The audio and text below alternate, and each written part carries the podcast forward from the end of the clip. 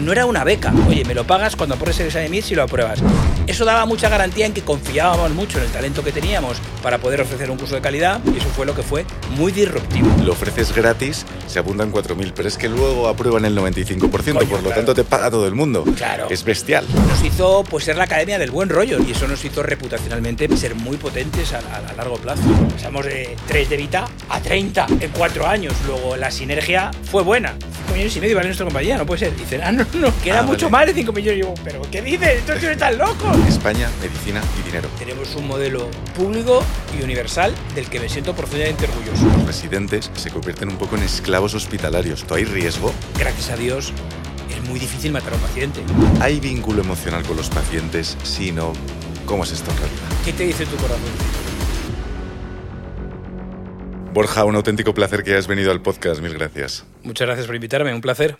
Fenomenal. Oye, mira, vamos a empezar rápido, ¿vale? Rompemos el hielo, empezamos fuerte. Entonces yo te quiero preguntar, porque es que es un caso muy, muy llamativo. Eh, empezáis a MIR con cero euros, eh, luego vendéis la empresa por 550 millones de euros, tú eres cum laude, matrícula de honor. Eh, ¿Cómo se te ocurre todo esto? ¿Cómo empieza? Bueno, yo siempre he sido muy inquieto. Yo creo que creo recordar que la primera empresa que, que monté, yo creo que tenía 13 años y nos dedicamos a vender churros en la Moraleja, que era donde vivíamos, llevarlos de casa en casa, ¿no? Telechurro. Eh, Pero bueno, la verdad es que eh, yo siempre he sido muy buen estudiante. Siempre me ha gustado pasarlo bien, ¿eh? pero siempre he sido muy buen estudiante. Con mucho esfuerzo he conseguido buenas notas. O sea, obviamente eso no te lo regala nadie. O sea, i- igual sí que puedes tener eh, la inquietud inicial de, de querer hacer buen, eh, de ca- sacar buenas notas, pero obviamente tienes que currar y, y estudiar. Y estudiar mucho. ¿eh? Yo estudiaba muchísimo y eh, adquirí una gran memoria memorizando en el cole. Vale. Eh, bueno, eso me hizo hacer un buen examen MIR, eh, trabajar en CTO, de donde, donde guardo grandes recuerdos, sobre todo de Pilar Díaz, eh, que fue mi mentora y quien, quien ahí me descubrió. Y ahí empecé a verlo, ¿no? Que siempre se pueden mejorar las cosas, ¿no? Y que si eres inquieto y quieres eh, tienes capacidad para intentar mejorar las cosas, dedicación, esfuerzo y arriesgas, pues se puede intentar, ¿no? Y ahí viene la idea de, de fundar Amir, pero sin un pavo. O sea, yo era residente, un residente no gana poco dinero, pero no gana muchísimo, gana igual pues 2.000 euros, pero vamos, yo no tenía ahorros, vives al día. Eh, ¿Y a quién vas? Pues fui a mi padre, a mi padre le, le pedí que si me ayudaba, me dijo que no, que no tenía dinero, y fui al siguiente en la lista que, de la ronda de financiación, que fue mi hermano Alejandro, ¿no? que, sí, eh, que él sí que, sí que tenía algo, porque era un poquito más mayor que yo, y había ahorrado, y ahí nos dejó el dinero para empezar. Pero no empecéis con grandes cantidades, vais pelados, Vamos, ¿no? íbamos más pelados que el demonio. O sea, empezamos con los 3.000 euros de capital social. Lo que pasa es que cierto es que no- nunca tuvimos que financiarnos, lo cual Claro. es una cosa muy llamativa, ¿no? Yo ahora que tengo cierto grado de experiencia profesional mayor, veo la importancia de la financiación, pero también la importancia de no financiarte, ¿no? Y casi como con la cuenta de la vieja. Lo cierto es que empezamos a matricular alumnos y que con esas primeras matrículas de alumnos, eh, pues ya pudiéramos ir financiando los cursos sin tener que pedir nunca ni un duro a un banco, ¿no? Te quiero hacer una pregunta porque rompéis el mercado. O sea, es algo que de verdad es muy innovador, es disruptivo y reventáis el mercado. ¿Cómo se te ocurre eso de, no, no, es que yo voy a vender la formación gratis? Bueno, eso fue lo que fue claramente disruptivo. O sea, eh, para penetrar en cualquier mercado al final tienes que tener algo eh, original o intentarlo por lo menos, ¿no? Desde luego nosotros eh, íbamos en un curso que era accesorio, ¿no? Porque estrictamente tú no necesitas un curso de preparación para el examen MIR. Podría valer en teoría con lo que llevas para el de la carrera. Eh, y desde luego, pues esos eh, 4.000 euros que costaba por aquel entonces el curso de preparación para el examen MIR, pues podía ser un dinero significativo.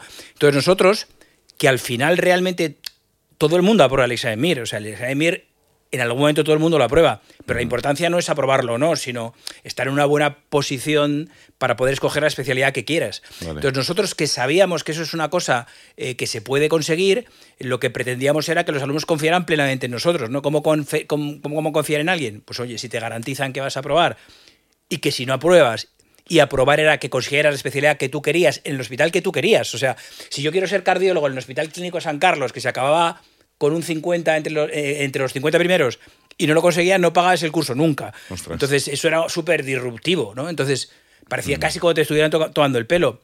Pero nosotros creíamos que con alumnos eh, que quisieran tener un objetivo real, que quisieran coger la especialidad, que se comprometieran fehacientemente a hacerlo, pues se podía conseguir. Y lo cierto es que casi el 25% de nuestros alumnos se acogió a esta medida. No era una beca, eh, porque también había becas. ¿no? Esto era una cosa entre amigos, entre compañeros, entre médicos. Oye, me lo pagas cuando apruebes el examen MIR si lo apruebas. ¿Y qué es aprobar? Que cojas especialidad, la que tú quieras, en el hospital que tú quieres. Claro. Es verdad que a lo mejor había alumnos que querían cardiología, pero no les daba y cogían otra especialidad. Y obviamente también pagaban el curso, ¿no? Porque lo pagaban con su sueldo de residente, sin ningún tipo de interés añadido, sin ninguna financiación con ningún banco, era una financiación nuestra. Eso daba mucha garantía en que confiábamos mucho en el talento que teníamos para poder ofrecer un curso de calidad y eso fue lo que fue muy disruptivo. Obviamente tampoco fue lo único. Luego yo con el tiempo me di cuenta que otra de las cosas no era que fuéramos buenos, que ciertamente éramos buenos, pero inicialmente no lo sabíamos porque no teníamos resultados que nos lo acreditaran, pues era que los, los, los precios costaban la mitad. Y lo cierto es que tampoco hacía falta cobrar mucho más. Nuestros cursos que están en 4.000 el, el precio de referencia, nosotros llegamos por 2.000 y eso fue otra de las cosas que fue claramente... Más económicos. Sí. Bueno, tenías la referencia que tú habías quedado 4 de 20.000, es como primero de 5.000, ¿no? Eso es una barbaridad. Entonces entiendo que tú tenías tu metodología propia. ¿Fue la que aplicaste a MIR? Sí, sí, obviamente nosotros, eh, yo eh, aprendí muchas cosas en CTO, que era un buen modelo y al final fue el que a mí me llevó a quedar el 4 también, ¿no? En parte, pero obviamente había algunas cosas mejorables, ¿no?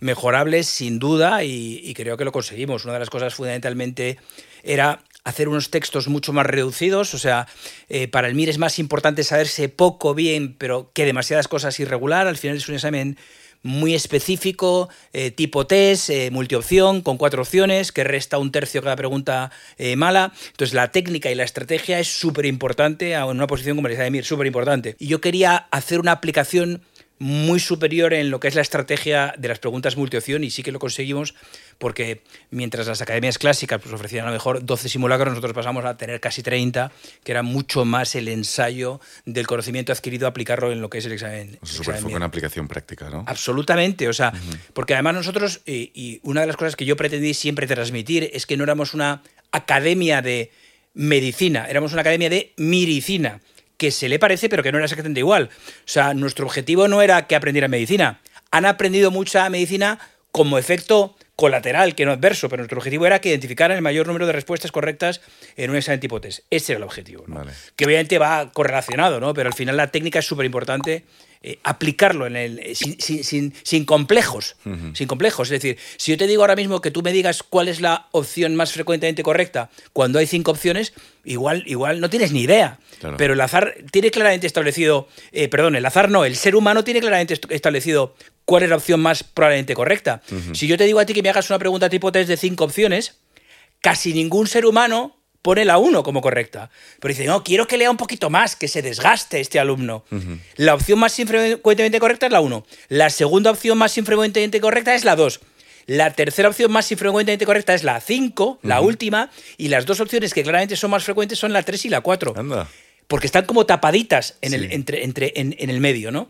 Y que desgastan un poquito más. A... Esto ha sido siempre así en el MIR que tú dudabas entre la 1 y la 4 y respondiendo a la 4 tenías más probabilidades de acertar, de sacar más que el azar, de acertar una pregunta. Qué curioso. Esto Elizabeth Mir hace 5 o 6 años lo cambió porque se dieron cuenta que era así, que lo vendíamos así, y ahora aleatoriza las respuestas correctas para que sea probabilísticamente igual. ¿no? O sea que habéis influido en el examen. Sin duda. Qué bueno. Eh, vale, te, te, voy a hacer unas preguntas porque ligado con esto, hemos, hablado, hemos ido a la universidad, hemos ido a la Complutense de Madrid y hemos hablado con estudiantes de medicina. Entonces, ligado a eso que estabas diciendo, nos han dejado una serie de preguntas que te, que te las vamos a, mostrar, ¿vale? Y tú las vas respondiendo. Muy bien. ¿Cómo se te ocurren estas reglas memotécnicas?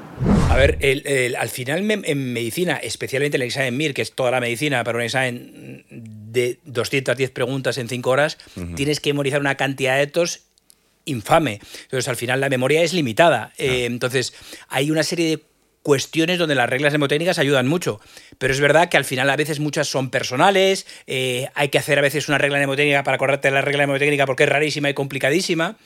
Pero bueno, obviamente hay cuestiones, por ejemplo, yo recuerdo eh, como la forma del hierro que se absorbe, que si es férrico o ferroso, férrico o ferroso, yo eres incapaz de recordarlo. Mm. Y eso que había un mecanismo óxido-reducción que lo podía explicar. Pero al final, una muy sencillita que recuerdo que hice hace muchos años, que es el ferroso, es más sabroso, para acordarnos que son las formas de, hierro ferrosas las que se absorben, pues esta se me ocurrió y es muy extrapolable yo creo que la recuerdan prácticamente todos los alumnos que han pasado por nuestras aulas. Pero una de las cosas que sí que hicimos eh, para mm, enriquecer las reglas mnemotécnicas es abrir a los alumnos, o que los alumnos nos ofrecieran sus propias reglas mnemotécnicas, como la que yo me había construido, Claro. y esto nos ayudó mucho a nutrir, seleccionar las mejores, las que eran políticamente correctas, ¿no? Porque había algunas- que no son aplicables a día de hoy, ¿no? O sea, que, que obviamente todo, todo ha ido cambiando, ¿no? Como O sea, me gusta la fruta de Ayuso, ¿no? Sí, claro, me gusta la fruta. O sea, eh, ha- había una cosa que es muy malsonante, ¿no? Que se decía siempre, eh, ante la duda, la más tetuda. O sea, una cosa eh, que obviamente es feísima, que yo, te escuchas ahora mismo decir y dices, "Joder, ¿cómo podíamos decir esta cosa tan fea? Pero obviamente pues hay que aplicarlas, adecuarlas a la, a la realidad actual y que sean extrapolables y que no, y que no dañen ¿no? A, a nadie. Hola, buenas. ¿Cómo consigues que los alumnos aprueben y cómo consigues diferenciarte? Bueno, al final, vamos a ver, eh, una cosa que tiene que quedar clara y obviamente eh, eh, parece de perogrullo, ¿no? Pero que el 80% del éxito del examen MIR eh, depende del propio alumno, especialmente en un examen tan largo en el que tiene que estudiar tanto y que no hay, no hay en el MIR no hay suerte. O sea, eh, la suerte de 210 preguntas pues puede influir en tres o cuatro, que es nada. Es decir, esto es una carrera a largo plazo en la que hay que hacer una memorización muy a largo plazo y donde no hay sorpresas, ni manías, ni malas letras, porque es un examen tipo test. Entonces, aquí la manera de diferenciarnos de gente muy lista, porque todos son gente muy lista, todos son médicos y son cracks, pero los cracks hay que ordenarlos, pues está tratando de personalizar un poquito eh, las áreas de debilidad de cada individuo, saberlas, identificarlas y potenciarlas. Porque al final todos estudiamos lo mismo, la misma carrera, eh, el mismo contenido, pero al final hay que ordenarlos en tipo test, ¿no? De, cinco horas. Entonces, esa personalización, esa dete- detectar las debilidades y reforzarlas, detectar también las eh, cualidades más potentes de un individuo y también reforzarlas con esa personalización, como ese eh, preparador que todos podemos tener muy claro en los notarios o en los jueces al que tú le vas a cantar el temario, pues es una cosa en la que yo he creído mucho, potencié mucho sobre todo en Amir y creo que es muy importante en un examen como esta, de estas características. Porque eh, se presentan más o menos de media 20.000 personas al examen MIR todos los años y de AMIR, ¿cuántos alumnos venían? Bueno, eh, eso fue reduciéndose un poco. Es verdad que los 20.000 fue en la época en la que probablemente lo hice yo. A día de hoy se presentan unos entre 12 y 14.000 alumnos Vale, al examen MIR. vale. Pues a MIR te pre- presentábamos unos 4.000 alumnos. 4.000 eh, alumnos. Sí. ¿Y tenéis un porcentaje de Un aprobados? 35% del mercado aproximadamente. 35, es muy bestia, sí. ¿eh? Sí, es muy bestia. En España, en España. Bueno, eh, el MIR al final lo puede hacer cualquier individuo, ya sea Vale. español o no, pero bueno, mayoritariamente el 90% de nuestros alumnos eran, eran españoles. Vale, ¿y qué porcentaje de aprobados teníais? Bueno, el porcentaje de aprobados es muy significativo, ¿no? Es decir, más del 95%, pero aquí la clave... Wow. Claro, claro, pero porque mm, al final también hay mucha gente que vuelve a hacer el examen MIR por hacerlo, que tiene otra especialidad y que no lo estudia. O sea, la gente que estudia aprueba el examen MIR. O sea, aprobar entendiendo porque te dé para coger alguna especialidad en algún lugar. Pero es decir, es que puede cambiar dramáticamente tu situación. Es decir, yo soy madrileño y al final eh, lo veo desde el microclima madrileño que yo me he enriquecido muy poquito de otras cosas. Al final estudié en Madrid, me crié en Madrid, he trabajado en Madrid. Eso, eh, salir de Madrid me parecía una aberración, pero al final también podría ser una oportunidad, ¿no? Haberme tenido que ir a Barcelona o a Sevilla o a estudiar. Hay gente que es de fuera y que lo tiene muy claro, o que son de pequeñitos sitios que se mueve más. Lo que pasa es que el MIR puede acabar cogiendo eh, cardiología en, en- en- San, en- Sebastián a, a medicina intensiva en Canarias. Entonces, puede cambiar mucho tu vida si tienes pareja, si tienes niños. No sé, esa es la incertidumbre del examen MIR, ¿no? Claro. Por eso quieres tener el mejor examen posible para tener ya no solo especialidad, sino una ciudad que te permita pues conciliarlo con tu familia y con todo, ¿no? Luego, eh, esto es lo que se considera tener éxito en el examen MIR, ¿no? Al final, escoger la especialidad que quieres en la ciudad que quieres. Claro. Acabo de entender por qué reventasteis el mercado, porque claro, dices 35% de cuota de mercado. Digo, joder, si no lo vendes gratis, se te apuntan unos 400. Lo ofreces gratis, se apuntan 4.000, pero es que luego aprueban el 95%, Coño, por lo tanto te paga todo el mundo. Claro. Es bestial. Claro, claro, claro, pero eso, pero, pero difieres el pago. Es decir, Sí. al, al final tienes que tener financiación Bueno. de alguna manera para sobrevivir. O, como éramos nosotros, no tener casi gastos para ir a, eh, en diésel gastando lo mínimo posible, Claro. porque vamos a recibir el dinero. Yo estaba convencido de que lo íbamos a recibir, porque la gente acaba aprobando el examen MIR. Claro. Pero ¿sabes lo que pasa? Que al final esa ayuda que tú le haces al tío, o sea, nosotros no pedíamos ninguna garantía, era un contrato que firmaban conmigo, Borja de Mateos, de un tío que decía, oye, te lo voy a pagar, ni aval ni leches.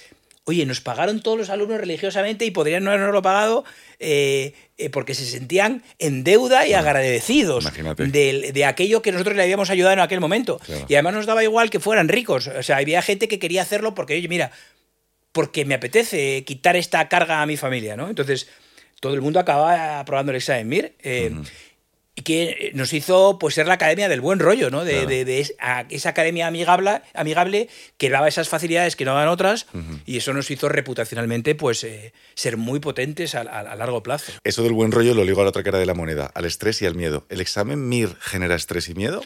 El examen MIR es terrorífico, o sea, Claro. genera estrés, miedo, tensión, miedo al fracaso, o sea, es el examen más importante de la vida de un médico, es el día más importante de la vida de un médico y fue desde luego el día más importante de mi vida profesional, sin duda alguna. Obviamente, y si el estrés y el miedo son importantes casi en cualquier acto que hace un ser humano, en ese momento más, ¿no? Hay gente que sistemáticamente en los simulacros saca una puntuación extraordinaria, extraordinaria, extraordinaria, y en el día del MIR no da lo que tiene que dar por el estrés añadido a la tensión, o sea, es, es fuego real, ¿no? Entonces, hay gente que sobre el salón tiene unos resultados, pero que luego en la realidad es otra, ¿no? Entonces, nosotros entrenar a los alumnos en ese contexto, hacerlo en las circunstancias más reales posibles es muy importante. O sea, técnicas de mindfulness que podrían ser, parecer una chorrada. O sea, yo no sabía lo que significaba mindfulness. Si mente llena o vacía, no lo sabía. Pero en realidad esa atención plena a lo que estás haciendo, visualizarte el examen, visualizarlo, a mí me hubiera encantado saber cómo era el aula de la que yo iba a examinar el examen MIR antes de ir. Y yo me acerqué a ver el aula desde fuera, pero no pude entrar. Entonces, lo que hicimos en AMIR, que fue una de las cosas que cambió las reglas del juego, es en toda España alquilar el aula real del examen MIR para que el último simulacro se fuera allí, para que supieras cómo era la silla, cómo era la pala, si la mesa era o no inclinada, dónde estaban los baños, para que el alumno fuera visualizándose, ¿no? Para minimizar las cosas nuevas que se van a encontrar los alumnos.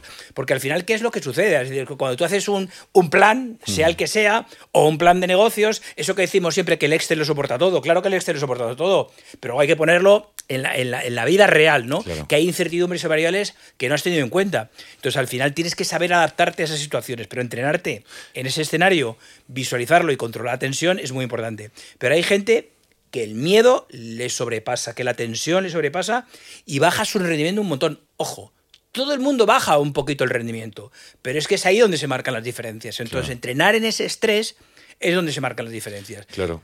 Es como el tiempo, ¿no? Es decir, eh, oye, el tiempo, ¿por qué el MIR dura 5 horas y no 20? Pues porque al final el tiempo es un factor evaluador. Y tú tienes que acostumbrar a tomar decisiones rápidas en un periodo de tiempo en concreto. Y es un factor evaluador. No voy a decir si mejor o peor, pero un factor evaluador. Pero vamos, no dudes que el estrés es súper importante, especialmente en algunos grupos poblacionales en los que hay que reforzar y trabajarlo mucho. Esta es la individualización que yo te digo, porque esto pasa en medicina y pasa en muchísimas cosas. Y ¿eh? esta parte de coaching que yo lo he visto en deportistas de élite que trabajan el poder de la convicción y de la visualización, o sea, ¿hasta qué punto lo has estudiado? Porque yo, yo que sé, deportistas famosos, el de la UFC ahora mismo, luchador, Ilia Topuria, dicen, no, yo es que ya me he visualizado, Michael Jordan, yo ya me he visualizado campeón, pero si todavía no juega el partido, ¿no? Sí, pero es que yo ya sé que voy a ganar. A ¿Cómo se ver, obviamente esto no es un modelo científico. No a mí me encantaría, como científico que soy, eh, dividir 100 alumnos eh, y a 100 aplicarles un, un tratamiento y a 100 otros. O Sería 100 una estrategia y 100 otra. Pero hombre, vamos a ver. eh, Eso lo pagarían bien, ¿eh, Borja? Claro, claro, no, sería un, ensayo guay. Claro. Y además, si lo hacemos doble ciego, que el alumno no supiera qué es. técnica le estoy, le estoy aplicando, ¿no?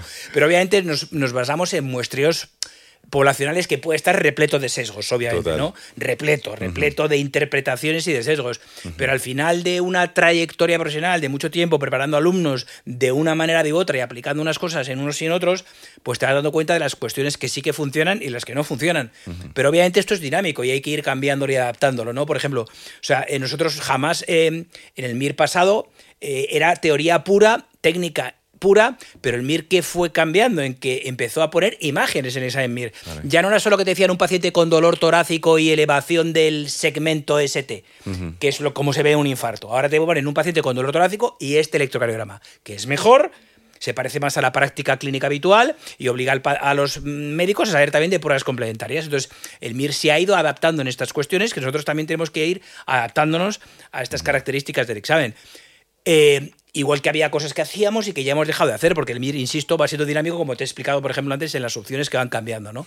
Pero no te podría asegurar fehacientemente cuáles son las cuestiones que sí que funcionan y cuáles son las que no funcionan, ¿no? Pero sí que, por ejemplo, pues viendo alumnos que han estado eh, comparando academias, ¿no? Viendo que ahora todas las academias sí que hacen 30 simulacros pareciéndonos a MIR, pues te hace pensar que lo que tú hacías significativamente era lo correcto, ¿no? Y además que es inevitable que te copien. Si te copian buena señal, tú sigues Claro, claro. ¿no? Escucha, yo también he copiado. O sea, a Claro. mí no se me han ocurrido todas las cosas y Claro. he visto cosas que obviamente lo hacen los otros mejor y las aplicamos. Y ha habido cosas que hemos aplicado que hemos tenido que quitar porque creíamos que no funcionaba. Pero no hay una- un método científico súper válido para decirlo fehacientemente, esto es así, ¿no? Aquí es, es mucho de autor, de arte y de experiencia y de confianza en lo que tú estás haciendo y transmitirlo y saber eh, y aplicárselo al alumno, ¿no? Porque no todos los alumnos, y esto es muy importante, necesitan las mismas cosas. Claro. Y hay alumnos que han hecho el examen MIR en un año y lo vuelven a hacer 10 años después porque tienen que quieren repetir la especialidad y se aplica de una manera diferente. Claro. Porque la madurez da puntos en el examen MIR, que es una Sí, cosa total. importante. No lo dudes, Es ¿eh?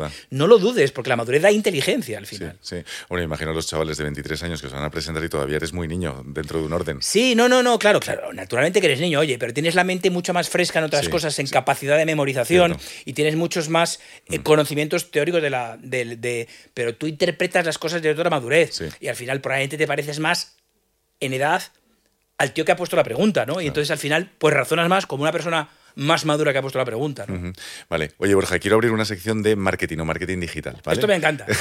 No, hombre, esto me encanta porque el marketing al final eh, es la vida en una compañía. ¿eh? Si- sin marketing. Y ventas, marketing y ventas, ¿no? Bueno, sin, Lo mismo obvio, obvio. O sea, o sea, yo me he dedicado a vender, o sea, a vender el producto que yo había creado, obviamente. Entonces yo, eh, yo he ap- sabía vender el producto porque creía fehacientemente en él, pero te- también he aprendido a vender. Eso y es. yo he dado eh, charlas de, de promoción de Amir y las he dado hasta, hasta el final, siendo CEO de la compañía de una multinacional, seguía dando porque te da ese pulso del, del mercado que tú conoces y una sensación, pero eh, pareciéndose mucho al discurso que yo hago en una charla de introducción de alumnos que ya estén en el aula, no es lo mismo el, eh, el tono y cómo utilizo yo una charla a alguien que tengo que vender un producto que a alguien que ya le he vendido el producto y está en el aula. Y por ejemplo, cosas más tangibles. eh, ¿Qué estrategias utilizabais de captación de alumnos? ¿Cómo captabais alumnos? Bueno, pues yo tenía muy claro que se basaba, que esa charla que yo quería dar y que mi equipo quería dar era de un médico a otros médicos.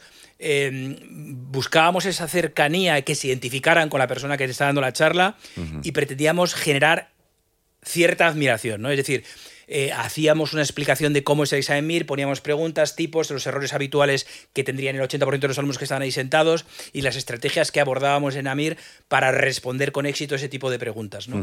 Generar control de la materia y dominio de la materia para desde la admiración de este tío sabe de lo que está hablando, ya poder ir vinculándolos eh, a, lo que es el producto y dirigirlos a nuestro producto, ¿no?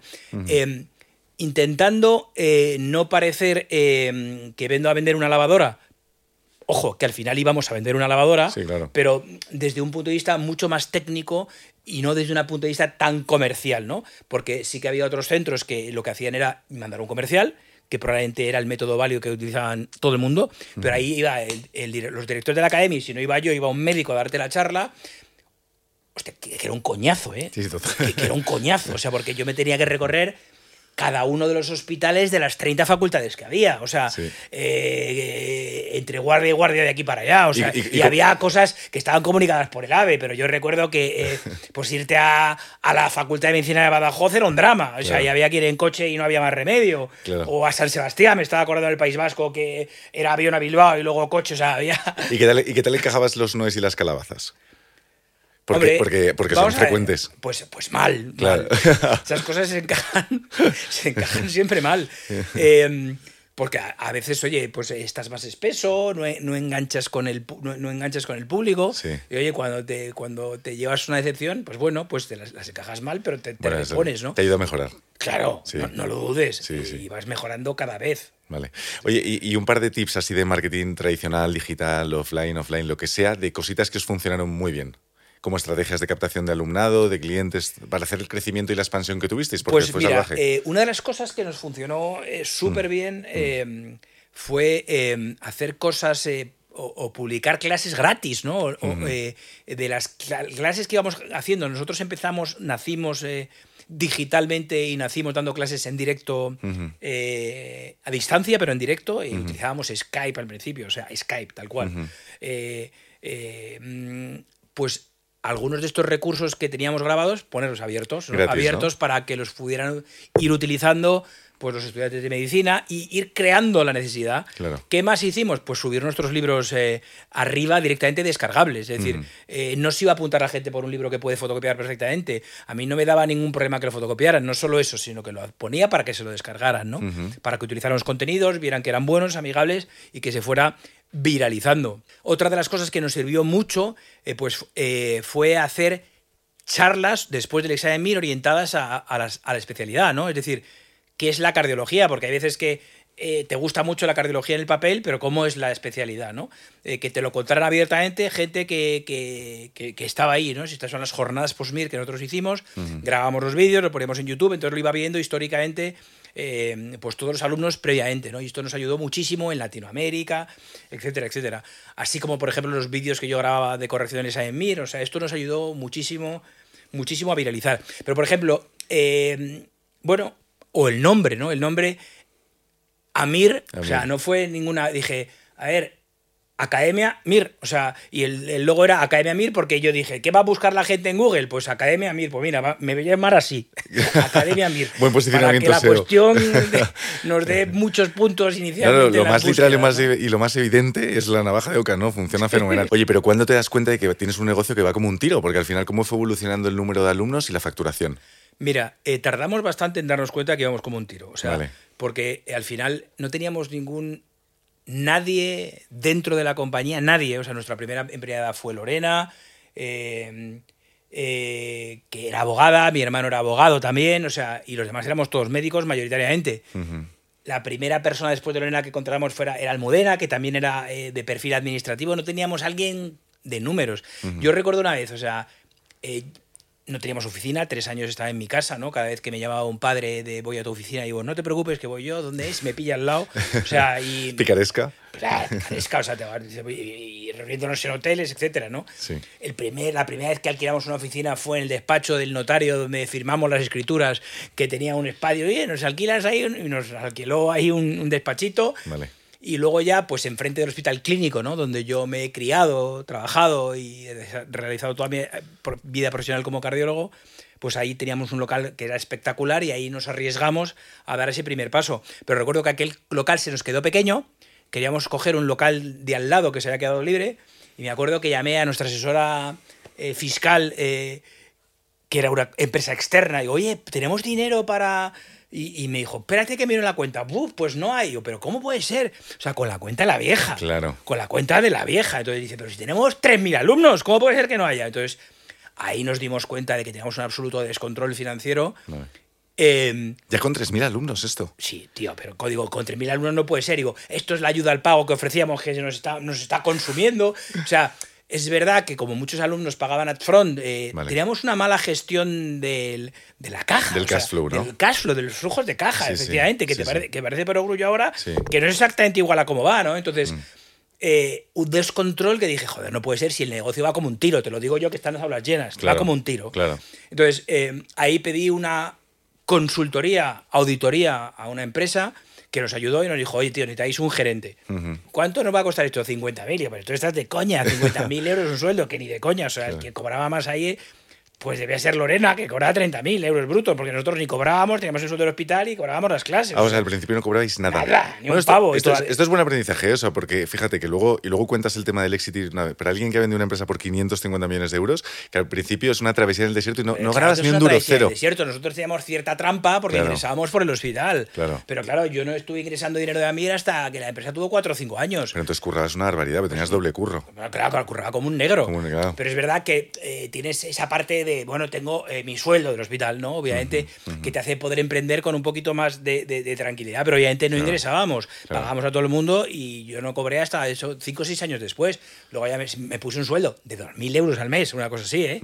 Eh, No fue hasta que entró el fondo de inversión que no me puse un sueldo, digamos, de mercado. Entonces en- entró eh, este director financiero que se llama Agustín eh, y nada más entrar empezó a poner números, es decir, teníamos que contratar a más gente. A mí me da como vértigo porque yo todavía iba con la boina provincionalista de, pero ¿cómo voy a contratar más que quiebro? ¿Sabes? Claro, pero al final, que entre otra persona de otro perfil completamente distinto al tuyo y que ve que el negocio funciona y que hay que contratar y que además empiezas a contratar y empiezas a tener más alumnos, porque al final igual estabas perdiendo muchos alumnos previamente porque no tienes capacidad para absorberlos, porque no había quien cogiera el teléfono porque comunicaba. Hmm. O sea, te has dado cuenta que eso es así, pero, me, pero tienes que hacer esa peregrinación, esa, ese trago de humildad de, de no llego a este nivel porque mi mente no está hecha para eso, Claro. hacerlo, contratarlo. Oye, y asumir los consejos que te dan, porque luego hay gente que, que no es capaz de asumirlos, ¿no? Pero yo recuerdo que cuando Agustín entró me dijo, oye, necesitas un contable. Y dije, pero el contable no eres tú. claro, no son distintas. Te rompe la cabeza. Ah, no, es distinto. Entonces, oye, te acabas dando cuenta eh, Claro. de la importancia de tener cierto control de la caja para no venir del éxito, para Claro. realizar las cosas bien Claro. y, y poder optimizar la caja cuando la tienes, cuando no. ¿no? Eh, nosotros, pues, eh, no sé, en 2015, 2016 tendríamos eh, pues alrededor de, de 2 millones de Vita aproximadamente. Eh, con una facturación pues en torno a, a 4 millones, ¿no? Más, Vale, más o menos vale. eh, tendríamos un 50% de margen, ¿no? Buena vida, ¿eh? Sí, Muy es, bueno. Bueno, es, es buen evita, buen evita, buen margen, ¿no? En docencia, probablemente, en educación, los márgenes habituales están en torno a un 30 o un 35. Probablemente estaba un poquito hinchado el evita porque teníamos sueldos, pues quizá que no eran de mercado, ¿no? claro. Y unos gastos pues más inferiores, o porque currábamos como negros porque la empresa era nuestra, ¿no? Claro, total. Vale. Ok, y luego se adquirió el fondo, ¿no? ¿Que compró una participación o cómo fue eso? ¿Compró una parte? Bueno, o sea, yo no tenía, eh, yo no tenía ni idea de que las empresas se pudieran comprar o vender a nivel de la vida diaria, ¿no? O Ah, sea, claro. yo creía que eran grandes transacciones Claro. de, mm, de Repsol, Telefónica, de las grandes compañías, no negocios de a pie, ¿no? Claro. Eh, pero lo cierto es que eh, debe haber eh, gente que busca negocios en función de las cuentas que depositas, simplemente porque obviamente nosotros íbamos muy bien, muy bien, muy bien, las cuentas así lo acreditaban y un día pues nos llegó pues un, ases- un- un- un- un asesor de M&A, eh, oye, que queríamos reunirnos con vosotros porque vais muy bien y tal, y, bueno, pues vamos a reunirnos. Y nos reunimos con un, con un asesor de M&A que ya vino directamente con, con, con uno de los eh, empleados del, del fondo G Square, les contamos la historia, cómo funcionábamos, no me había pasado nunca, ahí pasó. Y luego nos llevó pues eh, una letter of interest, la carta de intenciones. Y, hostia, ¿no? ¿Esto qué es? ¿Ves? Y me 5 millones y medio. ¿cómo? 5 millones y medio vale nuestra compañía, no puede ser. Y dicen, ah, no, no, que es 5,5 evita. O sea, que era Ah, mucho vale. más de 5 millones. Y yo, ¿pero qué dices? Estos tíos están locos. Estos tíos están locos. Y eso era por comprar todo el 100%, ¿o qué Bueno, no? sí, las ofertas siempre son del 100%, Claro, ¿no? claro. Eh, La, eh, la valoración de la compañía, Sí, ahora sí, lo sé, ¿no? sí. Y luego ya entra la, la discusión, ¿no? De qué Claro. socios se quedan, cuáles, cuáles no. Claro. Eh, pero bueno, al final la realidad Pero es ahí, que... no, ahí no vendisteis, 2017-2018 no vendéis. Luego Ve- yo he visto no, no, publicado... hi- hicimos una. eh, Ahí hicimos. Ahí en, 2000, en, 2010 y- en 2017 Sí. vendimos una parte. Una parte. eh, que fue. Al final, ocho veces y media Evita aproximadamente, Vale, sobre vale. 2,7, que era la Evita que teníamos entonces. Ahí entró mm, G Square, entró en mayoría, eh, mm, compró un 70% en ese momento y se guardaron una opción de compra sobre el resto. Pero al final, ¿por qué dejé yo entrar a un fondo de inversión? Hacer caja inicialmente y quitarte. pues también, oye, también haces caja. Dices, oye, te llevas una parte, pero sobre todo, primero, yo odio las empresas familiares, no quería abocar a mis hijas. eh, eh, a dedicarse a lo que me había dedicado yo y creía claramente que que entrara a un fondo de inversión ayudaba a viabilizar a Mira a largo plazo, a darle continuidad, a profesionalizarlo y a, llevarlo al siguiente nivel. ¿no? Claro, Al oye, ¿por qué, odias ese rollo? Que a mí también me pasa, de empresa familiar, rollo dinastía. Pues porque estoy seguro de que va a haber alguien mejor que mi hijo para llevar una compañía. O sea, Claro. obviamente él va a estar eh, mimetizado, lo voy a criar, pero tú tienes un sesgo de selección, que es tu hijo. Total. O sea, eh, estoy completamente convencido de que hay mejor gente que Patricia Botín para llevar el Santander. Estoy seguro. Claro. O sea, pero, ojo, esas tiene cosas buenas, ¿no? ¿no? Que seguro que pero meritocracia y al final... Claro, coño, claro, meritocracia, porque al final es decir, eh, y luego viene el cuñado y el de heredero y las peleas y por qué no has metido a mi primo, ¿no? Entonces, Claro. Eh, yo he vivido pues de cerca al final pues eh, empresas que, la- que los nietos las destruyen, ¿no? O Y sea, se lo que enrarece, dice el y- dicho. y se enrarece mucho el ambiente. Sí, tercera cuarta generación destruye el Claro, patrimonio. coño, dilapida. porque empieza el cuñado de turno Claro. a decir, oye, ese tiene más que tú y ese tiene un puesto, porque al final inne- innegablemente pues eh, metes en la acabas pues haciendo cosas que no debes, metiendo gente en la Mm. familia en la compañía, más y al final son todo familias que mientras eso fluye, todo va bien, pero llega momentos en que las cosas o no fluyen o tienes que tomar decisiones complejas y si está metida la familia, pues es más difícil. Claro. Y yo mismo, a mí, a mí mismo, yo lo había vivido, ¿no? O sea, yo pedí el dinero a mi hermano, pero al final luego meter a, a tu hermano, a Lorena, que era mi cuñado, pues te genera tensiones que, que no vienen al caso, que al final es lo que todo el mundo hace. Entonces yo tomé la, de- la decisión de no meter a nadie más conocido en la compañía, Claro. a nadie más, por muchas veces que me lo han pedido, mira, no se mete a nadie, nadie conocido en la compañía. Sí, no involucras emociones. Eso... No, no, lo intentas profesionalizar. Y entonces, Sí. eh, bueno, pues eso, ¿no? Entonces, eh, eso fue, y seguro, porque además estaba convencido de que gente profesional en, en la- en- en hacer crecer compañías nos iba a ayudar. Y obviamente, pues sin duda nos acercamos, aunque mayoritariamente el crecimiento de la compañía fue orgánico, pues pasamos de 3 de Vita a 30 Qué barbaridad. eh, en, en, cuatro años. Luego la sinergia fue buena. ¿Pasasteis de indudablemente. 3 a 30? Sí. ¿Un por 10 de vida en cuántos años? En cuatro. ¿Y cómo lo hicisteis? Bueno, pues fue básicamente el boom de Italia. Italia en aquel momento, eh, eh, Italia empezó en 2014, pero en Italia hicimos una cosa que fue alucinante y que ha servido de tesis doctoral a algún alumno allí, hicimos el pagarse a pruebas no opcional, sino obligatorio, porque era la manera de inculcar la necesidad de una academia en un examen que empezaba, porque no había un examen MIR en Italia, sino que empezó en 2014. Vale. Mucha gente estudiaba por libros, pero fuimos nosotros el primer año 800 y 9.000 por libro. Acabamos con 9.000 en nuestra academia y, y 100 por el libro, ¿no? 9.000 9.000 alumnos en Italia. En Italia pasemos, pasamos pues de, de cero de Vita o un Evita negativo en 2014 a, a 13 millones de Vita, Wow. que fueron orgánicos puros, ¿no? Pues de ahí vinieron 20, hicimos alguna adquisición también en España eh, y alguna adquisición en Latinoamérica, ¿no? Eh, también, eh, que nos ayudó a crecer, pero mayoritariamente fue eh, desarrollo orgánico. Pero ¿en qué te ayuda, en qué te ayuda el fondo? ¿no? Oye, mira, tienes que contratar un director financiero como Dios manda. Oye, y una cosa que yo he aprendido es que si tú ofreces un salario de 200.000, tienes un tío de 200.000. O Claro. sea, tienes un tío que vale 200.000. O sea, porque si no lo vale, lo vas a echar. Y al final te das cuenta que aunque pagas un sueldo de 200.000, que yo los acabé pagando, pues tienes un tío que lo vale. O sea, al final el mercado ha acabado posicionándose en estas cuestiones así. Y es, es, es duro, hombre. ¿Una persona vale lo que gana? Obviamente no, ¿no? Obviamente no, pero...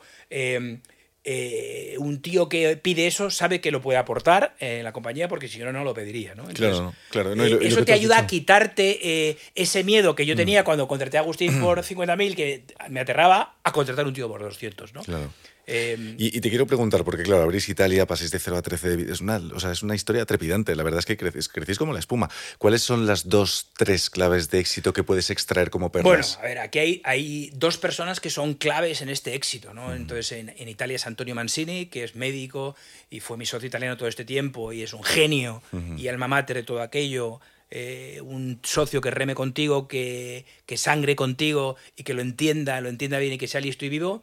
Y, aquí en España, pues otras de las líneas que orgánicamente conocimos y que funcionaron, eh, pues fue con, con Kazuhiro Tajima, que es un psiquiatra que había sido alumno y profesor y que desarrolló toda la parte del PIR, de psicología, y luego, mírate, es un tío que es emprendedor puro, ¿no? Eh, siendo su mujer, eh, había dedicado un poquito a la estética, montó toda la línea de wellness en AMIR de medicina estética, es un máster que aporta un montón de, de, de alumnos y de beneficios, ¿no? A lo mejor un curso que cuesta 2.000 euros del MIR, pues el del máster de estética, ¿no? eh, pues puede llegar a costar eh, casi 8.000 euros, ¿no? Y una de las cosas que nos pasó, que teníamos toda la cantera de antiguos alumnos, ¿no? Que al final la medicina española tiene un- cosas muy potentes y muy buenas, pero al final cosas muy malas es que una vez que estás dentro, pues la carrera profesional es mala, eres adjunto con 30 años y has llegado prácticamente a tu techo profesional hasta los 65, eh, con 30 años ganas pues 60.000 euros brutos anuales con guardias y con 65 vas a ganar prácticamente lo mismo. Entonces la gente acaba un poco quemándose en el sistema por la, por la poca promoción en distintos ámbitos.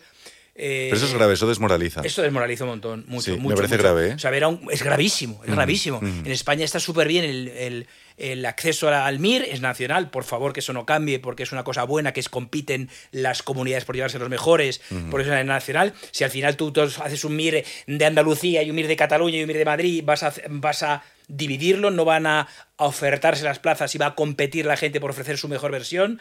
Al final, que haya competencia es bueno, que los hospitales compitan un poquito entre sí es bueno. Por ejemplo, en Madrid, que tenemos eh, área única y libre elección, hace que la gente se ponga un poquito las pilas para no perder pacientes y mantenerse vivo. O sea, la competencia es buena en cualquier caso. Entonces, eh, que no tengas hambre profesional, promoción profesional, acaba corrompiendo y rompiendo el sistema, incluso un tío tan vocacional como un médico, no lo dudes. Mm. Y ver cardiólogos eh, digestivos que quieren hacer máster de estética para poner Botox, eh, eh, pues es muy lamentable. Sí, sí. Y muy lamentable. Faltan incentivos también. ¿eh? Claro, hombre, Fijo incentivos de todo tipo. De todo tipo. O sea, a una persona se la puede incentivar con dinero, que es lo más fácil, con carrera profesional o, con, o con reconocimiento ¿no? Eh, empresarial. ¿no? Total. Al final el médico tiene el reconocimiento del paciente, que es súper importante, Claro. pero al final acabas necesitando más cosas. Claro. Más. Oye, una cosa, Borja, vamos a cerrar el capítulo empresarial con una última pregunta que te quiero, que no quiero que se queden algunas preguntas de medicina que te quiero hacer y lo lado más personal. Entonces, la última pregunta que te haría desde el punto de vista empresarial es, eh, oye, al final he leído que en 2021 vendéis ya el 100, vuestro 30%, o sea, el 100% de las participaciones las vendéis a una valoración de 15 veces EBITDA, que si eran 30 millones son 550 millones de euros. ¿Cómo es este momento? ¿Cómo se cocina y cómo se negocia? ¿Y qué sientes? Porque te he oído decir en algún momento, y me, me comentabas antes y tal, que es como, oye, que es, emocionalmente es duro porque te desprendes de algo que es muy tuyo, ¿no? Emocionalmente es duro. La verdad es que este- Mm. proceso, además, eh, eh, coexistió con plena pandemia. O sea, te hablo de 2021 cuando fue. eh, yo estaba. Pero claro, esto es cuando se materializa. Ujú. Durante todo 2000. Yo estaba de excedencia en aquel momento para. En 2020 yo estaba de excedencia porque había nacido mi segunda hija, Adriana. Pero cuando eh, empieza el COVID. Yo soy médico, me siento muy médico y me encanta sentirlo. Y tengo una profundísima vocación. Y yo eh, me reincorporo a mi plaza donde está de excedencia, en la Cruz Roja. Me voy, monto la UCI del hospital de, de IFEMA, me voy al hospital de Parla a currar.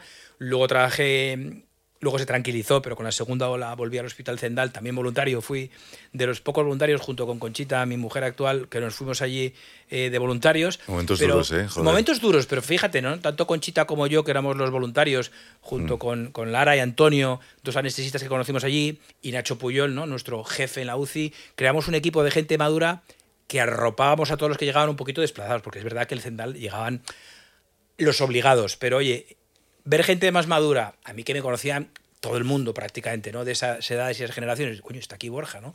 Me hacía a mí una responsabilidad añadida de compromiso, de, de ayudarles en esa transición. Hicimos un equipazo, o sea, creamos un equipazo, hicimos unas cosas allí. O sea, yo no he currado tanto en mi vida, feliz, de una sonrisa, de oreja a oreja, porque eh, eh, el, alma de un voluntario es, no, tiene, no tiene una fuerza e- equiparable, ¿no? Pues allí durante el Zendal yo me acuerdo, tío, que tenía reuniones, me tenía que poner una camisa y en, en un hospital un poco barraco me ponía una camisa y de cintura para abajo no iba a estar desnudo, que es la broma fácil, ¿no? Pero estaba vestido de médico, ¿no? Sí, de médico. En reuniones, porque era todo online, ¿no? La parte, en reuniones en las que teníamos esos coffee meetings en los que se ofrecía la compañía, ¿no? Ujú. Eh, pues igual tuvimos 40 coffee meetings en los que Hostia. empezábamos a las compañías, a los distintos fondos de inversión, ¿no? Claro. Súper interesantes todas ellas, ¿no? Porque tú tienes tu historia que la vuelves a contar, pero los fondos de inversión tienen la suya, que te la cuentan y claro. también te interesa, ¿no? Claro. Pero aquello fue una época extremadamente dura, compleja y complicada, ¿no? Eh, además, eh, yo hubiera preferido probablemente eh, no, no vender mis acciones. Yo no tenía intención de vender mis acciones, pero había una opción de compra que G-Square ejecutó. Entonces, ya en el momento dije, bueno, pues eh, si van a ejecutar la opción de compra, quizás sea el momento yo también de salir y, y, mm, y hacer alguna otra cosa profesional. Pero, hombre, obviamente te llena de, de gratificación, ¿no? Aquello, que se. que una operación de esas características, Claro. verte en esas ligas con la gente de los grandes fondos, ¿no? Con KKR, con CVC, los súper grandes, ¿no? Sí. Eh, y conocer gente súper lista, súper Claro. interesante y súper inquieta. En, en Hay gente muy brillante en ese mundo de los hay fondos. gente ¿eh? súper brillante, o sea, Claro. súper brillante y muy viva, ¿no? Porque Ok. la gente que se dedica eh, al private equity, ¿no? Eh, es gente que, que conoce empresas, que están en consejo de administración, o sea, es gente con mucha experiencia, muy viva y que vive en el mundo real. ¿eh? Sí, No es- y que tiene no mucho es un- comparativo. no es un analista de bolsa que se dedica a hacer una cosa Claro. de la que no son gente que trata personas. Y ojo, al final el éxito de esta vida de cualquier empresa es tener, generar admiración en tu equipo, que curres como el que más. Eh, no que lo parezca, sino que te lo vean, eh, pero que gestiones eh, personas, Claro. crisis y relaciones interpersonales. O sea, Sí. Que tú que estás emprendiendo y que tenéis aquí una compañía, sabéis que esto es el día a día. O sea, Sí. gestionar y que la gente sienta su ego reconocido, las cosas bien cuando están bien, las cosas mal cuando están mal. O sea, esto que decimos siempre, ¿no? De decir a la gente cuando lo hace bien es tan importante, macho. Súper, súper. Es tan importante. Eso lo dice mucho Richard Branson de, Vir- de Virgin, que pues todo el mundo es como una flor, ¿no? La tienes que regar o se marchita y se muere. Sin duda, sin duda. Borja, mm, si no quieres no me contestes, pero es que quiero saber, porque tuviste que negociar muy bien para pasar de una primera valoración que te multiplicaron por 8 el EBITDA, el EBITDA y esta vez por 15. Entonces, ¿cómo fue esa negociación final de salida? Bueno, a ver, hay una cosa. Tips de negociación Bueno, para la gente que va a emprender y quiera vender su empresa. Bueno, a ver, vamos a ver. O sea, eh, una de las cosas que yo he aprendido a nivel empresarial es que eh, si una cosa tiene uno de Vita y otra cosa tiene uno de Vita, eh, valen más juntas que separadas. Bien. Porque cuanto más gordo sea la Evita, que lo tuve que aprender, más multiplicador te van a dar, porque implica, en cierta medida, más estabilidad del negocio. Y más cuota de mercado, ¿no? Más cuota de mercado, más estabilidad. O sea, y si tienes eh, eh, una empresa con dos empleados, vale mucho más que una con uno y uno, ¿no? Vale. Porque tiene más inercia, más, más volumen, más, más cuota de mercado y más empaque. O sea, eh, más solera. Sí. Eh,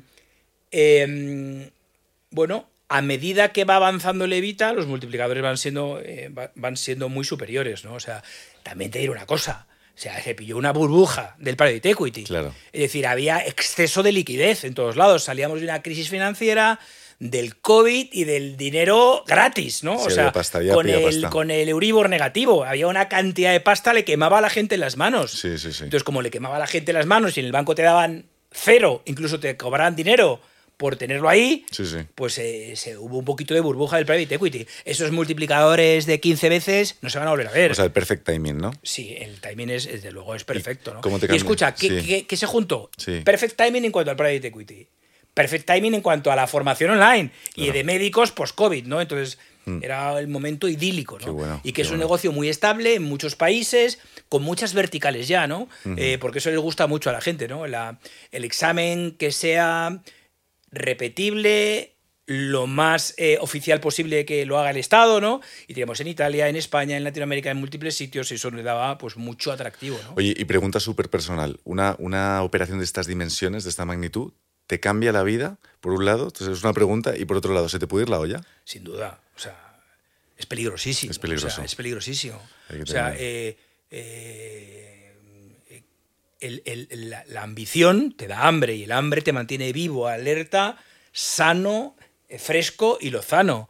O sea, eh, el- el- el- una cuestión así, o sea, tienes peligro de todo tipo y el peligro mayor es, es la pereza. ¿eh? ¿Ah, sí? Que te hablo de la pereza, ya lo tengo todo hecho, ya puedo dedicarme y eso es Que, peligrosísimo. o sea, que te, que aplatanes y te vengas abajo. Claro, claro, no, que, te, que te aplatanes es, es el, es el, el- el- el- el principal potencial mm, mayor de los males, ¿no? Porque te puedes abandonar Mm. Ya. a vicios, a cosas malas, insaludables, no hacer deporte. O sea, rollo que- estre- estrella de Hollywood del rock marchita. pero obvio, obvio, se está todo inventado. O sea, Claro. es que esto lo hemos visto mil veces. ¿Y por qué? Y, y tú no eres distinto a cualquier otra de las personas que puedes acabar marchitándote. Entonces, eh, yo mismo he sufrido el, eh, o he visto en mis carnes el riesgo potencial. Entonces, tienes que cuidarte mucho más. ¿Y cómo te controlas? Pues hombre, pues rodeándote de, de buena gente que te tire de las orejas, que te dé capones, Claro. si se te está yendo la olla, ¿sabes? O sea, y yo gracias a Dios para eso tengo un gran apoyo de amigos que me quieren muchísimo y que me dan capones si me va la olla. Sí. O si me salgo del camino, eh, a mis hermanos y a mi familia y a Conchita, a mi O sea, pareja, eh, eh, que me las dan, ¿eh? ¿Sabes lo que pasa? Y que yo me las dejo dar.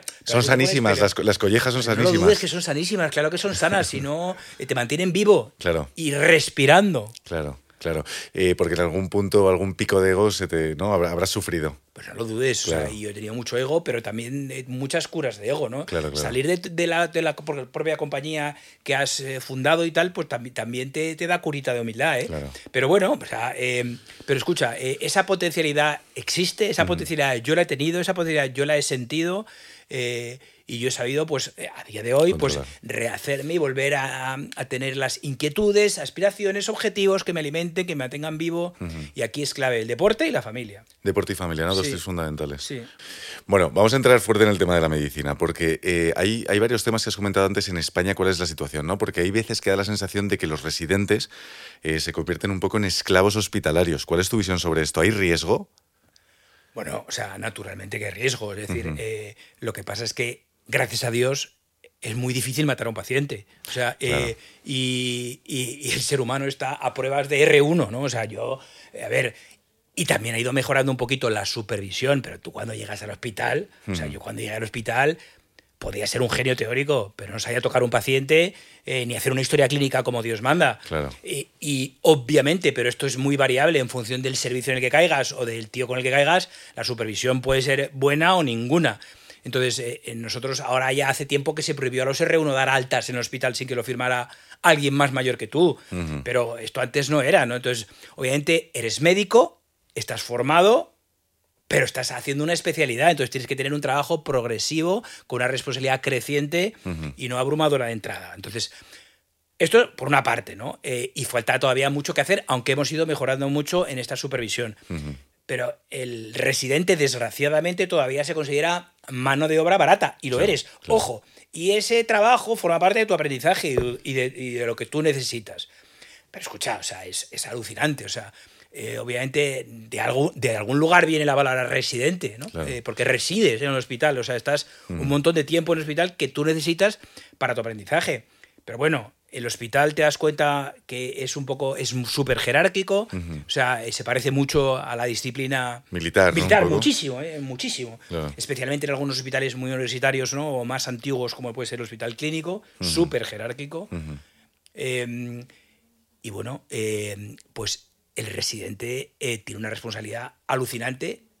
De R1 debería ser potencialmente creciente. O sea, es decir, que tú el 80% de lo que, lo que necesitas aprender en tu vida médica lo aprendes de R1. Ujú. Pero ese tiempo de R1 tendría que estar un poquito más supervisado de lo que está y un poquito más acompañado de lo que está. ¿Y qué te parece otro tema potencialmente polémico que son las guardias que quizás exceso de horas, agotamiento, cansancio y que incluso puedes llegar a colapsar y tener que atender a un paciente de urgencias y estás agotado A ver, físicamente? eh, vamos a ver, eh, ¿las guardias de 24 horas son una locura? Sí. Eh, que tú en la hora 20 estás muchísimo más espeso que en la 4, no tengas ninguna duda. Que hemos cometido todos cagadas por estar más cansado de la cuenta, estoy convencido. Pero esto sí que se ha estudiado. Por ejemplo, se estudió en UCI eh, hacer, en lugar de únicamente guardias, en lugar de guardias de 24 horas, turnos de 8 horas, ¿no? Como hacen las enfermeras, por ejemplo, que siguen haciendo turnos de 8 horas. Aumentaba la estancia media. Eh, porque nadie tomaba responsabilidades del paciente, ¿sabes? O sea, tú el siguiente, el siguiente, el siguiente. Si hay un equipo que se encarga o un tío que se encarga, entonces se asumen más responsabilidades. Te lo digo Sí. a efectos mm, de que nos organicemos, ¿no? Es decir, eh, pero a mí me preguntas, yo creo en la guardia, creo sinceramente en que un guardia de 24 horas es el modelo, el modelo eh, de cuidar a los pacientes la mayor parte del tiempo, pero lo que creo que es inevitable es el descanso después de la guardia, Vale. Que es una cosa que no hemos hecho. O sea, es que ya no te hablo de las 24 horas de guardia, sino que a veces hemos estado 32 horas en el hospital y que Ostras. todavía se sigue estando. Es que te, caes- te- te quedas dormido de pie. Pero no lo dudes. Pero, y, y que es que luego, además, eh, los residentes muchas veces se quedan porque si no, no les deja operar el adjunto no sé qué. O sea, y el paciente no lo sabe. O sea, como meritocracia, ¿no? Yo me Claro, quedo claro, mira, quiero, eh, como, como lo de calentar la silla, Sí, ¿no? sí, que sí, ¿cuánto sí. ocurres tú? ¡Hala, hala! O sea, eso, eso que hay mucho en España de calentar la silla e irte Sí, último. Pues aquí igual, o sea, no, no es que debería ser, debería ser obligatorio sal- salir del hospital 24 horas después, ¿no? Porque, a ver, en el hospital de R1, en, eh, a ver, eh, probablemente en lo que es la puerta, la puerta lo llamamos a la urgencia, es posible que ahí 24 horas sea un infierno. O sea, Vale. creo que tal vez ahí sí que mm, 24 horas pu- pudiera ser excesivo. Pero en el resto de las guardias, eh, en la que hay más de una persona o que puedes medio organizarte, a veces dormimos, ¿eh? Dormimos dos o tres horas. Pero bueno, puedes no dormir, ¿eh? No, puedes no dormir.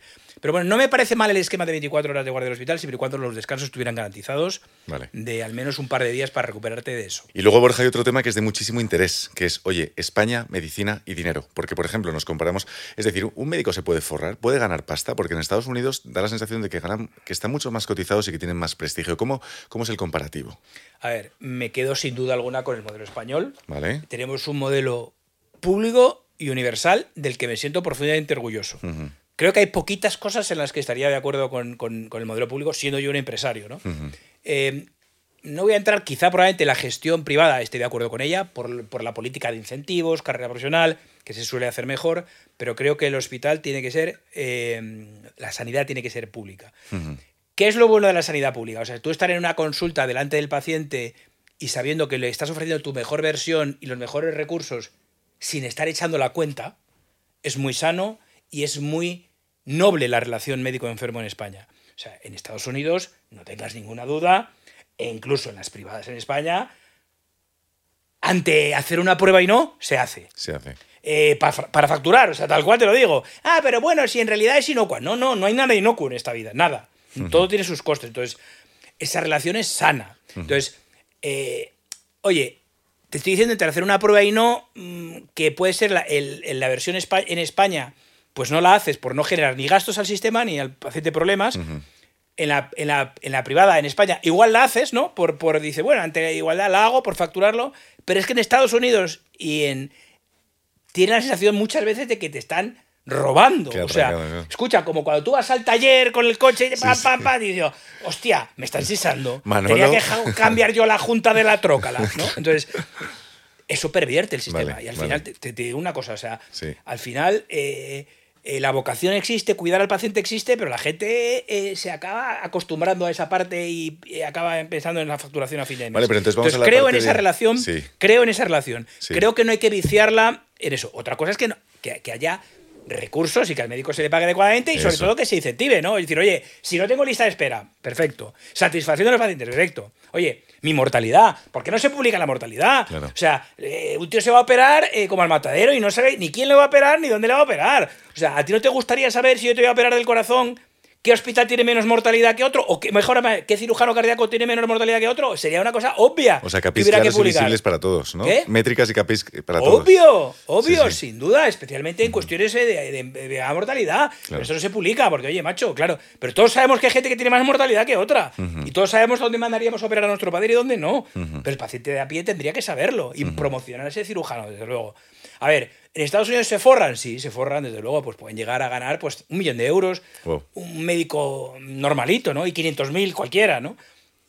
No hace falta llegar a esos extremos si tener eh, mm, carrera profesional, incentivos y promocionar a la gente que sea mejor, ¿no? Pero sí mantener un poco esa pureza eh, de la relación médico-enfermo, eh, haciendo sin duda que eso en, en España nadie tiene ninguna duda Claro. de que el médico está haciendo lo mejor para el paciente. Vale, pero vamos a medidas, acciones políticas que se podrían tomar, porque vamos a ver, la medicina en España funciona bien, me, me lo acabas Sí. de dejar muy claro. Sí. Eh, perfecto. Oye, ¿cómo podemos hacer para que los médicos en España ganen más? Es decir, ¿es destinar una partida presupuestaria de los presupuestos generales del Estado mayor o cómo hacemos? A ver, no lo dudes, o sea, el 70% del gasto en, en sanidad son sueldos. Claro. Entonces, aquí hay que optimizar. Probablemente haya cuestiones que ade- adelgazar un poquito la estructura de la gestión, pero desde luego al médico hay que pagarlo más, 100%. Pagarlo más de salario, pagarlo más por hora de guardia y pagarlo más por todo. O sea, no es normal o sea, que un- eh, ese médico gane tampoco, ¿no? ¿Y eres optimista? ¿Eres optimista con el cambio? No, porque va a costar mucho. O sea, eso no, no, no, no va a haber nadie que dedique una partida presupuestaria gigante para hacerlo. Porque además el médico es muy abnegado, ¿no? Y dice, bueno, pues ¿qué le vamos a hacer? Pero porque habría que destinar muchos recursos. Es decir, yo progresivamente no haría que la gente se tuviera que ir a la privada corriendo. Los hospitales públicos, que son gigantes y estupendos, están cerrados la mayoría del tiempo por la tarde. O sea, ampliaría el horario, ampliaría los sueldos, y me intentaría volver más eficiente y desde luego pagaría más a los médicos. Porque tenemos un buen sistema, pero desde luego hay que mejorarlo, porque si no acabará habiendo lo que está viendo, ¿no? Pues espantada de profesionales médicos. Que es una a- pena. a- ya no a Estados Unidos, sino a Alemania o al Reino Unido que te pagan el, el- Claro. el doble, ¿no? Médicos de España, nos vayáis, os apoyamos, ¿no? Sí, sí. No, por favor, pero desde luego hay que hacer para que se queden, ¿no? Claro. No basta por decir, oye, se van, claro que se van, se van a donde les pagan más, obviamente, ¿no? No, y son buenísimos. Yo siempre he ido a me ha pasado cualquier cosa, me he sentido extraordinariamente bien atendido. Vamos a un par de temas más emocionales. Oye, ¿cómo se siente eh, cuando salvas vidas? Porque tú al final eres, oye, doctor en cardiología, estás en activo, muy en activo. ¿Cómo te sientes cuando salvas vidas? Hombre, pues la verdad es que te, te sientes plenamente bien, ¿no? O sea, obviamente la... eh, pero es algo también que te vas acostumbrando a salvar vidas, ¿no? Es decir, eh, es tu día a día, pero oye, oye, cuando haces una cosa bien y, y salvas una vida, pues oye, es una cosa que es maravillosa. Pero, por ejemplo, una de las cosas en las que yo estoy potenciando ahora mucho, porque un médico es muy difícil que salve una vida. O sea, es decir, que digas, a este tío le he salvado la vida, ¿no? O sea, a este tío. O sea, desde luego, lo que tiene que hacer un médico, desde luego, es acompañar al paciente, no hacerle daño, que es una cosa que los médicos hacemos muchas veces a veces, sin querer, ¿eh? No digo adrede, pero efectos adversos con fármacos innecesarios o con pruebas innecesarias. Pero oye, salvar una vida, eh, cualquiera de nosotros podría salvar una vida. Y eso es una cosa que estoy yo haciendo mucho ahora. Yo me he dedicado toda la vida a la UCI cardiovascular, que es donde llegan los infartos, donde llegan malísimos, tratarlos. Y los infartos no mueren de infartos, sino que mueren de una arritmia que se llama fibrilación ventricular, que hace que el paciente se muera antes de llegar al hospital. Cuando tú dices, este paciente se murió de viejo, no se murió de viejo, se murió de un infarto. Se murió en la cama, se murió de un infarto. El 80% de las muertes que ocurren súbitas son infartos. Si las dulces de ancianidad son infartos. Son infartos, nadie muere de viejo. La muerte de viejo no existe. El viejo quiere morir de más viejo y los viejitos mueren de un infarto. Claro. Entonces, la muerte por el infarto, el 60% de las veces ocurren en casa. El 60% de las veces son presenciadas. Y esa arritmia de se me desvaneció, se, puede curar, curar, quitar, curar con un desfibrilador. Con el acceso precoz a la desfilación ni pastillita debajo de la lengua, ni salsa de caracol. O sea, lo que salva el pellejo a un paciente es la desfilación. Tú, un paciente que está muerto y le das un choque, lo salvas, pero es que lo salvas. O sea, cuando lo das, que esto nos pasa en el hospital, a nosotros con más frecuencia, porque nos fibrilan con más frecuencia los pacientes, es un paciente que está muerto, muerto, es la causa de muerte, le das un choque y se pone a hablar Pero contigo. ¿cuánto, ¿cuánto puede durar el corazón sin latir antes de morir? O sea, minutos. 20. 20 minutos, parado. 20 Ah, minutos eh, puedes sacar a un paciente eh, y que sobreviva. Pero escucha, cuando tú estás con un paciente en la sala de hemodinámica, que es muy frecuente que con un catéter demos al corazón y le provocamos esta arritmia, cuando yo lo provoco, que veo, porque veo la, en el monitor, veo la arritmia, el paciente todavía no pierde el conocimiento, se empieza a sentir raro. Y digo, Fermín se va a marear, Fermín se va a marear, y Fermín hace... y fibrila. Y yo digo, eh, desfilador, y hago ¡pam! Y Fermín dice, doctor, doctor, ¿qué pasa? Tranquilo, Fermín, que he sido yo con el catéter. No Así, tiene ni idea de lo que ha pasado. Fibrilación ventricular que yo veo, 100% salen. Claro, claro. Pero cada minuto que pasa, disminuye un 10% las posibilidades de que ese paciente sobreviva. ¿Y el cerebro sufre? Claro, o sea, es- escucha, 10%. Es decir, que si pasan 15 minutos, que son los tiempos medios de reacción de cualquier UBI móvil, aquí pasa cualquier cosa, un tío se para y llamamos a un UBI móvil, 15 minutos va a tardar en Madrid, ¿vale? Vale. Es los tiempos medios. Pasamos de tener un 100% de probabilidades de que se de salga a que llega en el minuto 9 tener menos de un 10% de probabilidades de que sobreviva cualquier persona de esta oficina. Escucha, y a partir del minuto 2 ya empieza a haber secuelas neurológicas. Ahí es donde sí te estamos dando masaje y tal, pero es decir, más allá de 20 minutos, más allá de 20 minutos, el cerebro está frito en la mayoría de las ocasiones, frito. Claro. Y en la mayoría de las ocasiones de una parada de más de 5 minutos hay secuelas neurológicas de algún tipo. O sea, pero el cerebro sigue funcionando aunque el, cor- el corazón no esté. Sí, sí, claro, claro, pero empiezan a morir neuronas. Claro, claro, Se claro. empiezan a morir. Vale. O sea, tú no te mueres y te mueres para siempre, Claro. sino que empieza a morirse progresivamente. El corazón está parado Vale. y empieza el cerebro Claro. a morirse. Por ejemplo, en los ahogados, Como por ejemplo, en los ahogados tardas más en morirte porque estás en frío, en agua fría, ¿no? Entonces eso enlentece, es como si estás congeladito, ¿no? Eh, enlentece el deterioro. Pero desde luego, por eso, cuando nosotros a un tío en la calle lo han reanimado y le ha dado un choque, una ambulancia que tiene suerte que pasara, nos llegan a nosotros estupendos signos de la muerte y cuando los despertamos están estupendos y recurados ad integrum. De ahí la importancia que es en la campaña que estamos haciendo en Proyecto de Reanimación, que son unas cosas, en enseñar a reanimar y a utilizar el desfibrilador a los ciudadanos. Claro. Y una de las cosas que la gente se asusta. ¡Ay, ay, ay, ay, ay! A ver si le voy a hacer daño. A ver, Meter un chute. claro, que está muerto. claro. Es decir, que no se puede matar a un muerto. Claro. Que nada que hagas va a empeorar su pronóstico. Solo Entonces, puedes resucitar. Claro, es decir, solo puedes mejorarlo. Entonces, dale un choque, pero la gente le da miedo, que es normal. Entonces, esta es una de las misiones que yo tengo que me apetece mucho porque disminuye drásticamente. Y ¿Ese es un nuevo proyecto de futuro que tienes? Sí, sí. Vale. Eh, a- ahora entramos a ese proyecto de futuro, que es, eh, pero terminamos la sección de Sí. medicina.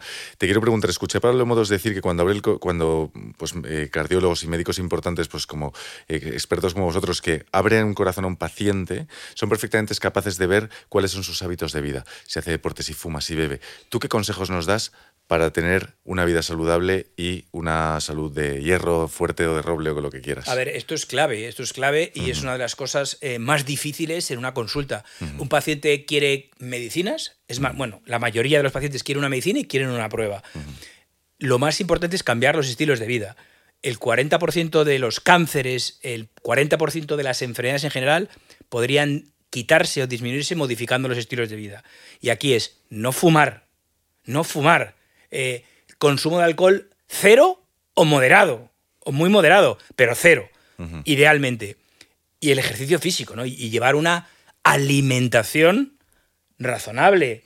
Verduritas, carne de vez en cuando, pescado, o sea, cosas que parecen obvias y que todos más o menos, bueno, que nos parecen obvias a nosotros, Pero es muy difícil convencer a un inglés que el bacon frito es malo. es muy difícil, ¿eh? Sí, la sí. consulta, de verdad. Bueno, hay muchos españoles, ¿eh? Claro, ¿no? Es, es difícil. O sea, cada vez hay más cultura alimentaria, pero te sorprendería las cuestiones que, que, que, que encuentras en el día a día, ¿no? Entonces, explicar a un paciente todas estas cuestiones y que la pastilla más importante que tiene un paciente cardiópata que tomarse es no fumar, Claro. es difícil. Caminar todo el rato es difícil. Escucha, y es lo que más impacto tiene, de verdad. ¿El alcohol tiene muy- mucho impacto negativo? ¿O es más fumar, no hacer deporte, tal? No, no tiene tanto impacto negativo un consumo moderado y razonable, lo que pasa es que hay un consumo abusivo, ¿no? Y la mayoría de la gente que hace un consumo abusivo no lo dice o no lo sabe, ¿no? Sí. Pero a ver, obviamente, entre tabaco y alcohol, fuera el tabaco, que es que además el tabaco no aporta nada, el alcohol todavía te lo pasas bien de vez en cuando, ¿no? Pero el, el- el- el tabaco es un cáncer eh, obvio, hipernegativo eh, y, y- y muy pernicioso, ¿no? Pero los, los estilos de vida, ¿no? El estilo de vida sedentario, o sea, el hacer deporte, ¿no? O sea, la obesidad, la obesidad, es que la obesidad es horrible. O sea, ves, eh, no, es genética, mentira, no es genética, cierra la boca. O sea, la obesidad no es genética, es de malos hábitos de vida. Pero mira, en mi familia somos obesos porque todos tenéis unos hábitos de vida pésimos. Donuts, Claro. donuts. ¿A, qué- a partir de qué porcentaje de grasa consideras que es eh, ya obesidad? Obesidad, oye, te, te has pasado, vete al gimnasio. A ver, esto lo tenemos relativamente establecido, ¿no? Con los Sí. índices de masa corporal, ¿no? Vale. Que es por encima de 25, ¿no? Sabes que es, 20, eh, 25. que es eh, el peso partido por la, por la talla Sí, en metros sí. Al cuadrado, ¿no? Eh, por encima de 25, pues es sobrepeso. Pero vamos a ver, que no hay que. Sí que que se todo el mundo sabe si alguien está gordo o no. O sea, no, no, no, no, no. Me pesan los huesos, decía mi padre. No, estás como un centollo, papá. Te pesa el Michelo. Vale.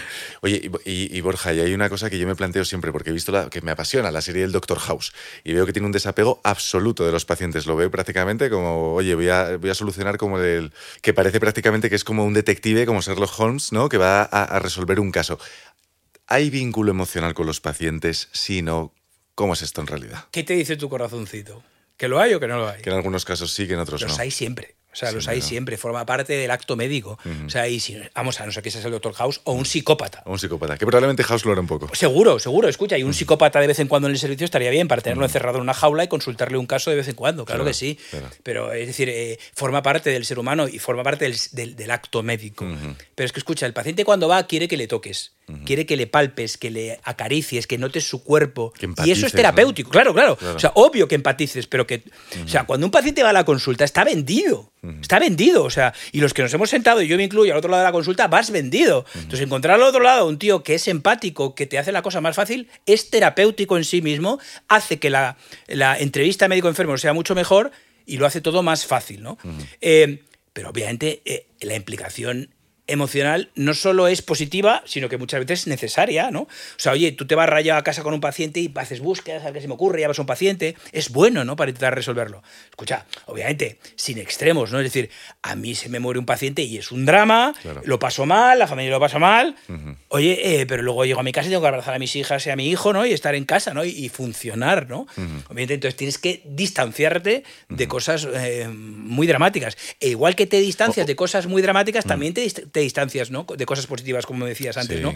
De salvar a un paciente. Pero vamos, obviamente el- el- la empatía, el apego emocional y el implicarte emocionalmente en medicina y en cualquier curro es bueno, es positivo y mejora el resultado. Absolutamente. Y para cualquier ámbito empresarial estoy de acuerdo. Oye, perdona, pero en la parte de una muerte inesperada de un paciente que tú entras a quirófano tal y dices, "Va, esto va a ir perfecto y tal, y de repente ocurre, ya te pasa a ti o compañeros o lo que sea, ¿eso cómo se, cómo se encaja, cómo se digiere y cómo se supera? A ver, esta es, la, esta es la parte que se encaja muy mal. Esa parte horrible, A claro. ver, esta es la parte que se encaja fatal. Escucha, hay veces que es una cuestión que es inherente al propio acto y que puede suceder una reacción alérgica y que el paciente fallezca, que es, que es un drama, ¿eh? Cuanto más joven es, peor, obviamente, ¿no?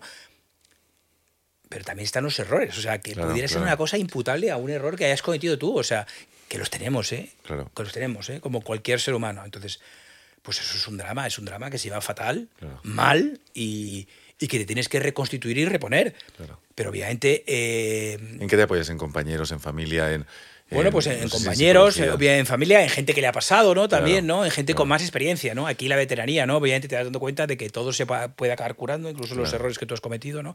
Pero de todos modos es muy difícil que, que sea por un error en concreto, ¿no? Esto es como los accidentes aéreos, ¿no? Nadie se muere por un acto en concreto, sino que son una serie de consecuencias Total. eh, que da- dan encadenadas y aleatoriamente en un paciente en concreto sucede No, y todo- todo va, y todo va mal, ¿no? Y en todos los sectores ocurren, lo que pasa es que aquí se ve pues, de una forma muy clara. Oye, Obvio, sí. mira, te quiero, te quiero preguntar, porque tú sigues muy en activo en el, en el campo de la medicina, pero creo que te sigue picando el gusanillo emprendedor. Entonces, ¿qué proyectos de futuro tienes? Cuéntanos un poco sobre visión de futuro. Eso te pica, ¿no? Pero eh, mm, después de, después de, entre comillas, ¿no? De haber Mm. hecho los deberes, ¿no? A nivel empresarial o a nivel económico, tienen que ser proyectos que te llenen de otra cosa, ¿no? Obviamente el aspecto económico está súper bien, pero tiene que ser otra cosa, ¿no? Y de aquí la importancia, ¿no? De proyectos de reanimación, porque realmente es una cosa que tiene impacto, ¿no? El enseñar a toda la población a salvar vidas y el acceso a la desfibrilación, ¿no? Y, estoy con un proyecto, ¿no? Eh, nuevo, distinto y que vamos a lanzar en breve, eh, que no existe, ¿no? Y es, eh, yo he conseguido ayudar a los alumnos a quedar, eh, a aprobar el examen MIR, pero ahora quiero eh, seleccionar una serie de alumnos con un objetivo, ¿no? Se va, se va a llamar MIR 2000 y este MIR 2000 es para quedar entre los 2.000 primeros. ¿Y por qué entre los 2.000 primeros y no entre los 1.000 primeros? Porque los 2.000 primeros es lo que te da la llave para coger prácticamente cualquier especialidad en prácticamente cualquier lugar de España. ¿no? Entonces sería un programa específico, un curso muy específico, solamente no más de 100 alumnos vamos a coger para hacer esa customización para conseguir ese éxito súper individual eh, y súper tutorizado directamente por mí. Co- construyendo sobre eso, porque claro, para eso ya es ir a la excelencia. Eso es excelencia, Sí. meritocracia y esfuerzo máximo, casi como alto rendimiento, un Rafa Nadal, pero de la medicina. Absolutamente, o sea, lo has dicho tú perfectamente. Es un centro de alto rendimiento del MIR. Alto rendimiento, vale. ¿Qué ingredientes hay que tener para conseguir esa excelencia? Porque, joder, es muy, es muy llamativo. Matrícula de honor cum laude. Entonces, bueno, ¿cómo se consigue? ¿Qué, ¿Cuál es tu visión sobre este punto? La excelencia. Bueno, hay que tener hambre. Vale. Hambre. eh, no eres más listo que el hambre, ¿no? Decía el dicho, ¿no? Y yo me acuerdo que me lo dijo un profesor, hasta que lo entendí me llevó tiempo, ¿no? Pero necesitas hambre y ese hambre es ambición, que creo que es positiva y buena, bien canalizada, ganas de tener éxito personal, profesional y talento, obviamente, ¿no? Talento. Talento, pero sobre todo es implicarte con todos los huesos y cada una de las células que tienes dentro de tu cuerpo es un- una condición sine qua non para tener éxito empresarial. Eh, si no es imposible. Parte, si no es imposible. Pero ¿cómo lo resumes en una palabra? ¿Es convicción, compromiso? ¿Qué es más? Compromiso. Compromiso. Compromiso.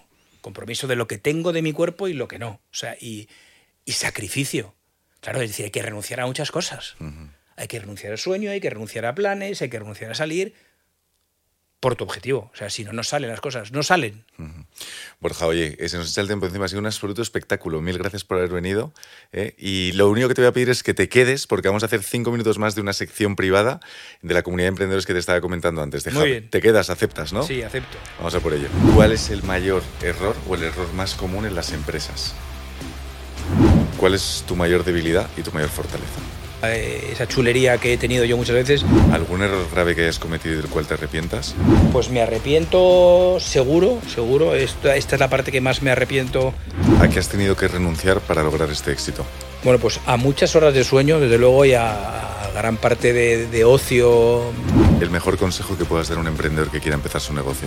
que se comprometan completamente con lo que están haciendo y que arriesguen con lo que están haciendo, ¿no? Mil gracias y ha sido un auténtico placer. De nada.